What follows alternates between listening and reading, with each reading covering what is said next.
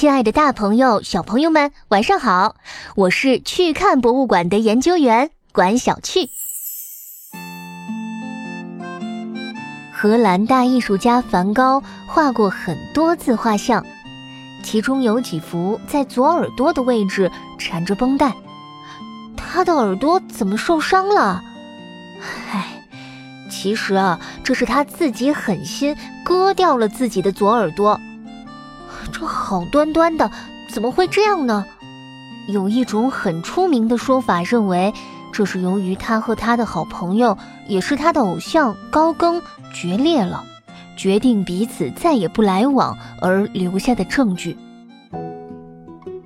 一百三十多年前，梵高在家里迎来了远道而来的高更。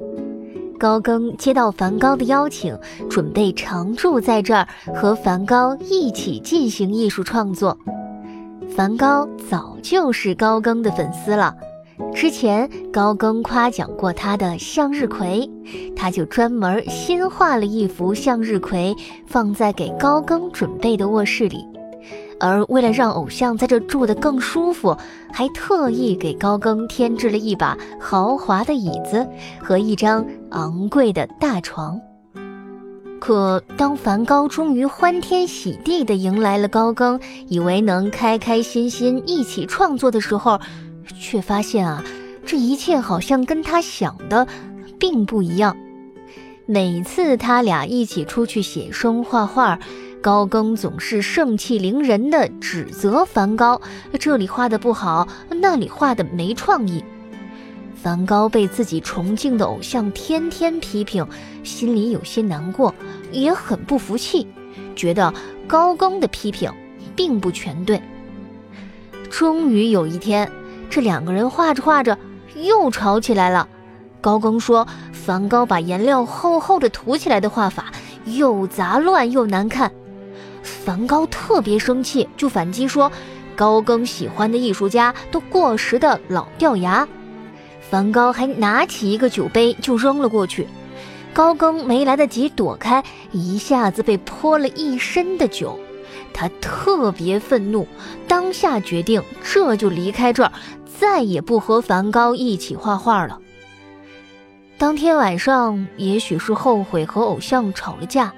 也许是心里实在孤独难过，觉得没人理解自己，精神不太稳定的梵高在冲动之下割掉了自己的左耳朵。